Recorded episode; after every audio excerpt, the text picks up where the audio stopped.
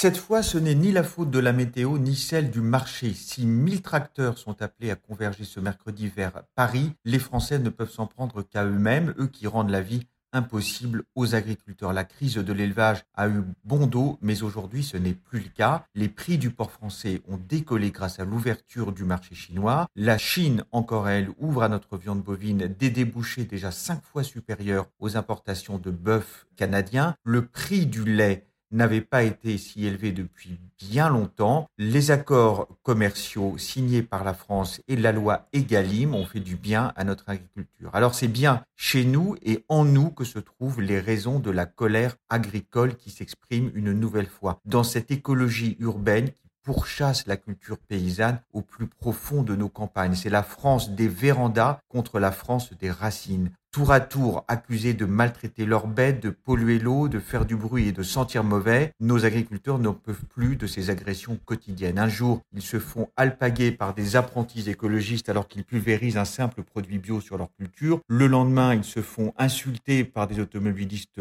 pressés. Cela serait peut-être supportable si la réponse de l'État était à la hauteur, mais lorsqu'une cour d'appel condamne un éleveur du Cantal à 8000 euros d'amende au seul motif que ses vaches indisposent ses voisins, c'est l'État qui expulse les agriculteurs hors de la communauté civile. Quand les pouvoirs politiques et judiciaires ne répriment pas assez fermement ces maires irresponsables qui interdisent sans le moindre fondement légal ou juridique tout traitement par pesticides à moins de 150 mètres d'une habitation, c'est une agriculture raisonnée et raisonnable que l'on sacrifie à un obscurantisme militant. Jamais les agriculteurs français n'ont si peu pollué l'air et les sols, jamais ils ne nous ont donné une alimentation si saine, mais nous, nous sommes convaincus et nous restons convaincus du contraire. Alors que nos paysans sont prêts à réduire progressivement leur dépendance aux pesticides, qu'ils se convertissent au bio au prix de gros efforts, nous exigeons d'eux l'impossible, sortir du glyphosate dans un an, et sauf à nourrir de nouvelles colères, il est grand temps de se donner deux ans de plus, comme d'ailleurs presque toute l'Europe.